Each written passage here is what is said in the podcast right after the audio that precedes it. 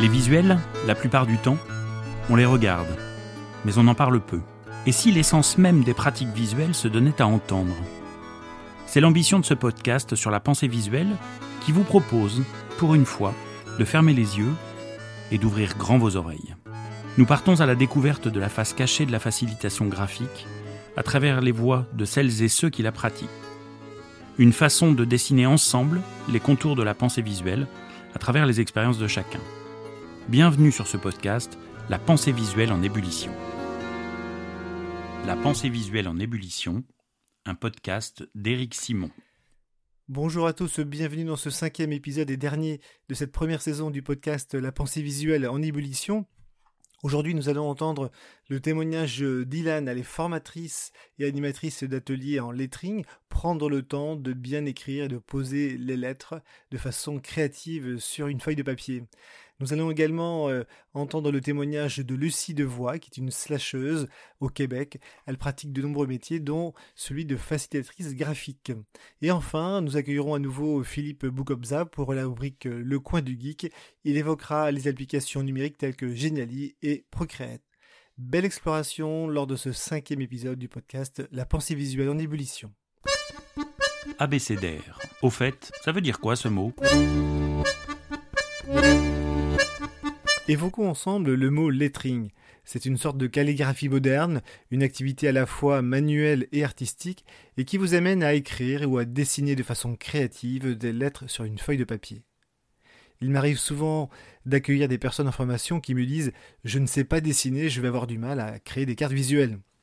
Du coup, c'est très intéressant de prendre le temps avec eux de réaliser des cartes visuelles sans dessin, uniquement en spatialisant les mots sur le support et en travaillant sur la typographie et pour aider les personnes à avoir différentes polices maîtrisables pour eux.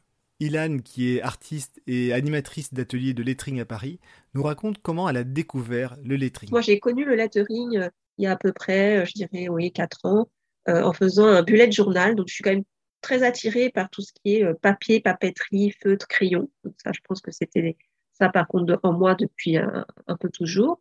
Euh, je dessinais, je gribouillais, voilà, j'avais toujours un carnet avec moi. Et j'ai découvert le bullet journal, donc euh, cet agenda euh, qu'on fait un peu à sa sauce.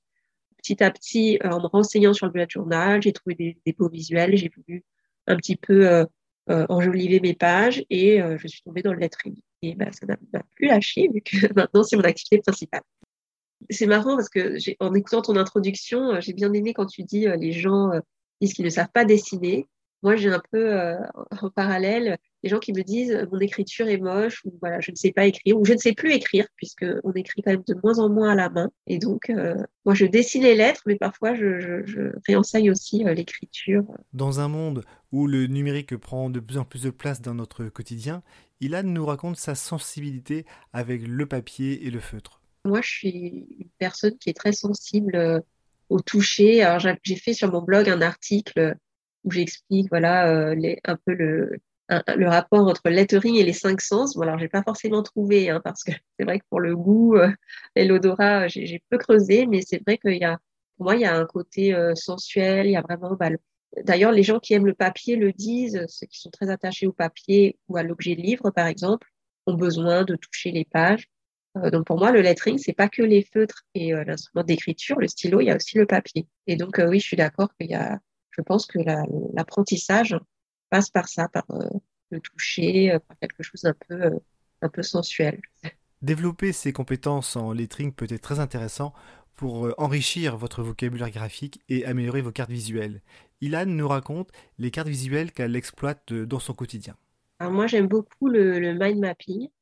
donc ça, je le fais comme ça quand j'ai des idées à développer, que ce soit pour ma boîte ou ma vie personnelle. Et du coup, ben, mais mind map, il y a souvent un, travail aussi de, lettrage. Et j'ai découvert le sketchnoting il y a à peu près euh, trois ans, je pense, euh, en prenant des notes euh, de conférences. J'allais beaucoup au début de, ma, de mon entreprise, j'allais beaucoup à des, rencontres, des salons d'entrepreneurs. Je prenais beaucoup de notes et à un de ces salons, j'ai rencontré une personne qui sketchnotait, elle m'en a parlé. après, je me suis formée, etc. C'est assez sympa à faire. J'aime beaucoup. Depuis quelques années, Ilan propose des ateliers de lettering à Paris à un public très élargi et également des formations en ligne. Alors, j'ai un public quand même plutôt féminin, donc ça, c'est quand même assez marqué. Mais après, au niveau des âges et des, attentes par rapport à... Parce que je, demande, je dis, mais pourquoi, pourquoi venez-vous à un cours de lettering? Donc, j'ai des enfants, j'ai des adultes, euh, j'ai des ados, j'ai des personnes plus âgées. Donc, euh, vraiment, là, pour le coup, ça ratisse très large. Euh, dans ma communication, j'aime bien aussi parler d'ateliers intergénérationnels et donc de faire venir des parents avec leurs enfants. j'aime bien que mes ateliers soient pas à destination, voilà, atelier pour enfants, atelier pour adultes, parce qu'on demande souvent à partir de quel âge on peut euh, venir à mes ateliers. Donc ça, je réponds voilà à partir de de 7-8 ans, enfin dès qu'on sait écrire. Euh, mais c'est vrai que euh, du coup, j'insiste quand quand ce sont des parents qui me contactent de dire mais venez avec votre enfant, enfin faites l'atelier ensemble. C'est pas, je vais pas changer mon discours, ma façon de présenter les choses devant des enfants, devant des adultes. Donc ça vient de l'univers du bullet journal. Euh, ça peut être des gens qui font euh, du dessin, par exemple, des carnets de voyage. J'ai des personnes qui veulent du coup écrire joliment euh, sur leur carnet de voyage ou des carnets créatifs. Qu'est-ce que j'ai d'autre? Des gens qui font du graphisme, des logos et qui veulent du coup améliorer leur dessin de lettres. Des personnes qui viennent vraiment juste pour le loisir ou pour le côté juste, comme on a dit tout à l'heure, le bienfait, de ralentir, de prendre du temps pour soi. Si vous voulez profiter de l'été pour vous initier au lettering, Ilan vous donne quelques conseils pour les mettre en œuvre dans votre quotidien. Je pense qu'une des premières choses, c'est de partir de son écriture à soi. On n'a pas forcément besoin d'apprendre de nouvelles typos compliquées. Euh, donc, euh, reprendre, moi, il y a un exercice que j'aime beaucoup donner, donc je vous donne là, vous pouvez le faire euh, chez vous. C'est de, de, prendre un mot et de l'écrire du plus de manière possible que vous pouvez, en lettres attachées, en script, en, lettres capitales d'imprimerie, euh, etc. Et puis de, jouer avec et vraiment de s'amuser et surtout de, bah, de ralentir, d'écrire bien lentement. Même votre écriture normale euh, est super intéressante déjà et vous pouvez partir de ça. Inspiration, parole de professionnel. Alors dans cette séquence, on va traverser l'Atlantique et on va euh, accueillir Lucie, qui est euh, facilitatrice graphique au Québec. Bonjour Lucie. Bonjour Eric, comment vas-tu? Très bien. Alors j'ai découvert ton, profil sur LinkedIn et tu mettais euh, que tu étais slasheuse. Est-ce que tu peux nous en dire deux mots? Oui, bien sûr. Alors, on m'a posé cette question effectivement dernièrement. on m'a demandé concrètement en québécois, qu'est-ce que ça mange une slasheuse? Qu'est-ce que ça mange au petit déjeuner? Alors, euh, ça mange beaucoup de choses, euh, beaucoup de, connaissances diverses. Euh, et en fait, une slasheuse, c'est quelqu'un, ou un slasher, c'est quelqu'un qui cumule plusieurs métiers au même moment, plus ou moins longtemps dans sa vie.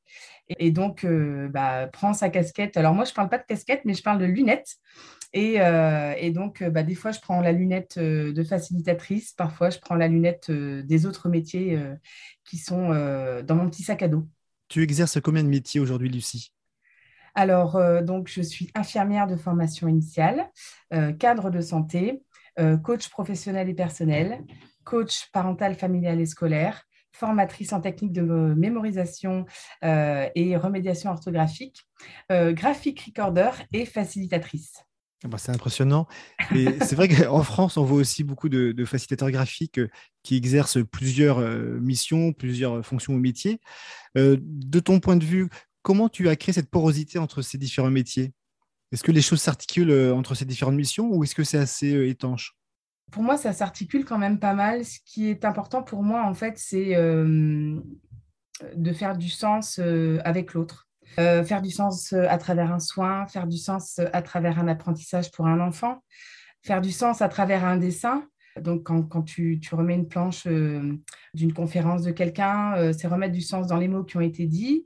Et la facilitation, bah, c'est faire du sens à travers une équipe. Donc, c'est vraiment, je me, je, me, considère comme une tisseuse de liens humains. Et du coup, quand tu accompagnes des personnes dans ta fonction d'infirmière, tu as l'occasion de dessiner avec eux? Euh, écoute, ça m'est jamais arrivé euh, avec des patients, euh, mais quand on est en équipe, en fait, ça nous arrive de travailler sur des processus, sur des choses qu'on va mettre en place au sein du service. Et effectivement, alors pas le dessin aussi poussé que le sketch note, donner une arborescence en fait au process qui est différent de quelque chose de plus linéaire en fait. Un dessin vaut mille mots. Et chacun a sa représentation euh, d'une pensée ou d'une situation. Et euh, c'est intéressant de voir comment chacun va pouvoir dessiner euh, cette pensée ou cette situation. Par exemple, moi, si, je pense à quelque chose, ça va être un mot différent, enfin une image différente pour toi. je trouve que ça amène une, autre dimension que des mots les, mis les uns derrière les autres qui, pour certaines personnes, n'ont pas de sens en fait. Puis je trouve que les textes protocolaires sont un, un peu rébarbatifs. Puis des fois, on ne comprend pas tellement les mots qui sont dedans. Alors, un petit dessin, c'est toujours bienvenu. Tout à fait.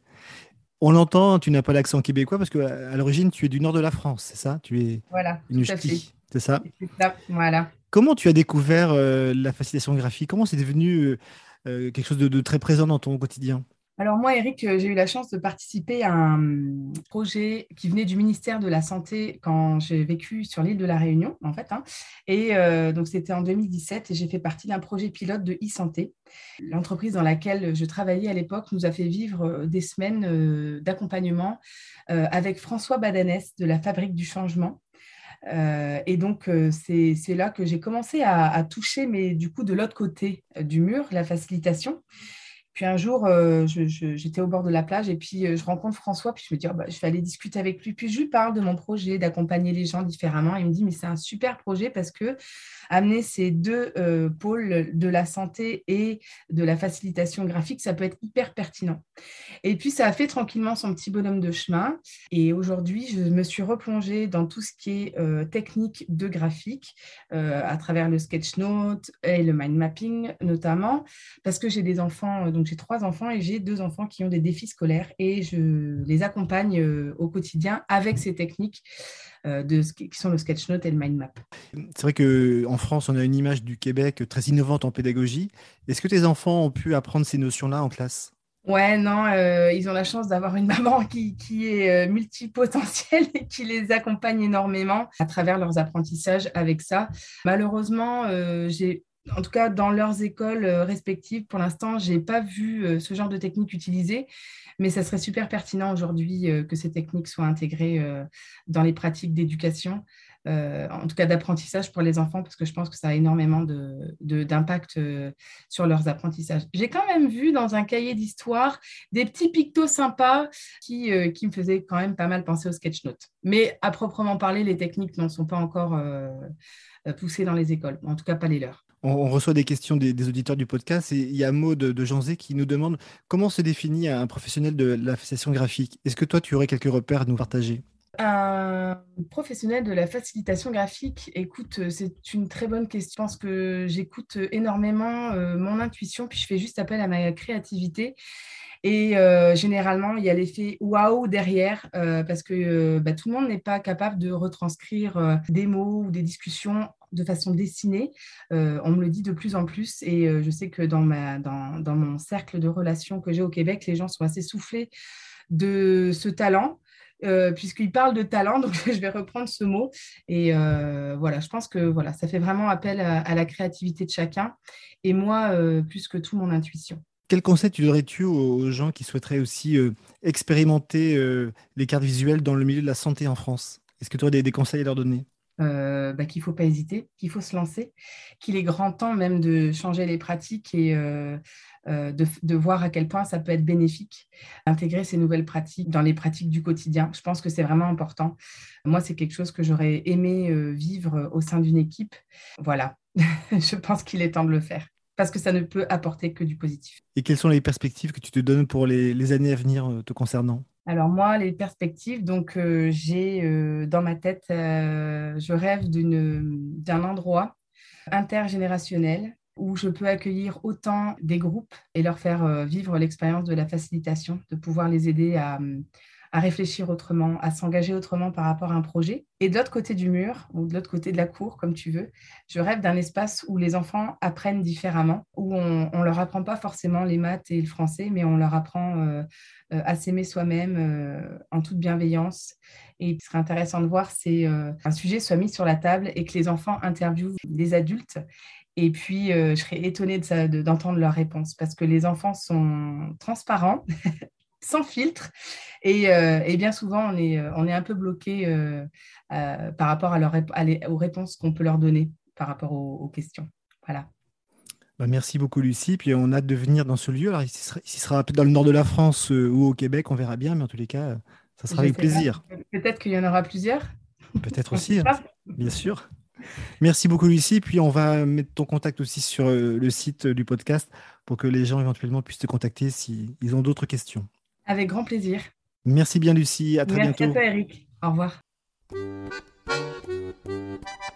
Le coin du geek avec Philippe Boukopsa.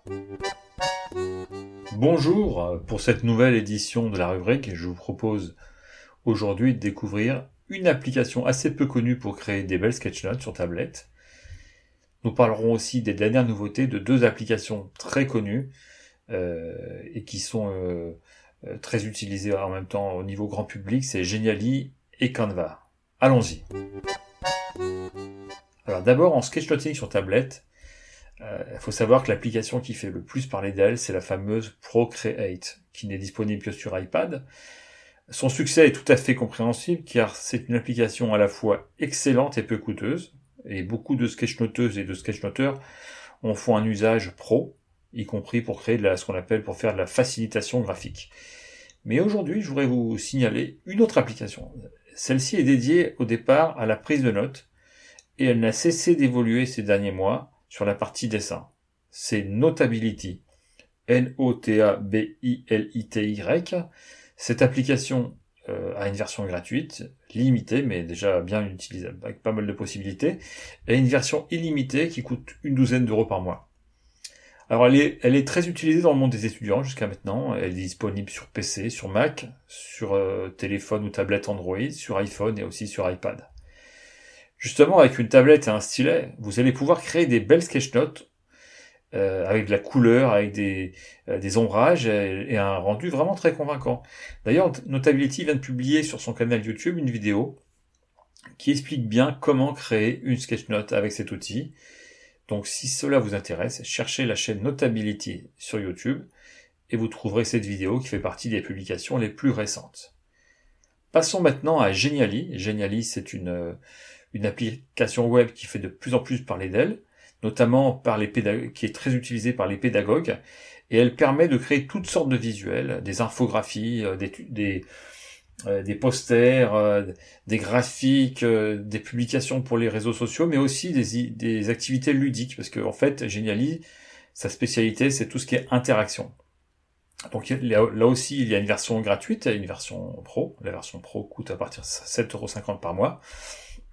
Et euh, justement, ce mois-ci, euh, Geniali vient de sortir en fait trois nouvelles fonctionnalités très intéressantes. La première, c'est une fonctionnalité qui permet de rendre toute image sonore. C'est-à-dire que vous mettez une image dans un document Geniali, et lorsque quelqu'un euh, consultera ce document, cette personne pourra cliquer et entendre un son, soit que vous avez enregistré directement avec Geniali avec votre voix, soit que vous avez préparé à l'avance et que vous allez uploader euh, sur Geniali et qui va être disponible sur le document euh, visuel.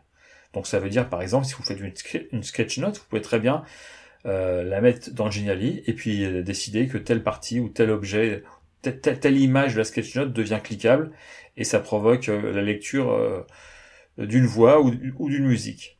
Alors une autre fonctionnalité de Geniali qui est, nouvelle aussi, c'est le, zoom, c'est-à-dire que n'importe quelle image que vous allez mettre dans un document Geniali, euh, on peut la programmer pour que si on clique dessus en consultant le document, elle, devient en très grand format. Par exemple, vous, allez mettre une photo d'une ville, par exemple, euh, euh, vue d'en haut par, sur un document Geniali, et en cliquant dessus, ça devient une très grande image et on peut voir beaucoup plus de détails. Ça, c'est sympa. Et puis pour les exportations maintenant, depuis ce mois-ci, euh, si vous créez une animation ou une présentation qui a des belles transitions, vous pouvez l'exporter au format vidéo MP4, soit pour la, la télécharger et la rééditer, soit pour la publier sur les réseaux sociaux. Donc ça, c'était pour Geniali. Maintenant, je vais vous parler d'une application web qui fait vraiment fureur, c'est Canva, hein, qui, est, actuellement l'application euh, visuelle la plus répandue du monde euh, au niveau grand public. Et euh, elle a deux nouvelles fonctionnalités très intéressantes ce mois-ci qui viennent d'être lancées. D'abord, si vous insérez une forme basique, ce que ce sont par exemple des cercles, des rectangles, des carrés, des flèches dans un visuel de Canva, vous allez pouvoir écrire dedans directement. Donc c'est à la fois une forme et à la fois un bloc de texte. Ça peut être intéressant pour faire notamment des cartes conceptuelles ou, voilà pour tout type d'application visuelle, c'est très intéressant. Et puis euh, dans la version pro de Canva, euh, vous pouvez publier un mini site et avoir des statistiques. C'est-à-dire que vous faites une page, vous créez un, document, en un clic ça devient une page web, et cette page web peut devenir euh, euh, donc une source de statistiques pour vous. Vous saurez qui l'a visité, de quel pays, à quelle heure, depuis quel navigateur internet, etc. Donc voilà un petit peu les, les nouveautés pour cette édition du coin du geek. Euh, je vous souhaite bon vent et à très bientôt dans le podcast Pensée visuelle en ébullition. Et voilà, ainsi s'achève le cinquième épisode du podcast euh, La pensée visuelle en ébullition et qui clore la première saison qui a démarré au mois de mars. Je tiens à remercier euh, aujourd'hui euh, Lucie, Ilan et Philippe pour leur participation à cet épisode et également l'ensemble des personnes qui ont pu euh, m'accompagner, m'encourager, m'aiguiller pour construire ce podcast depuis le mois de mars dernier.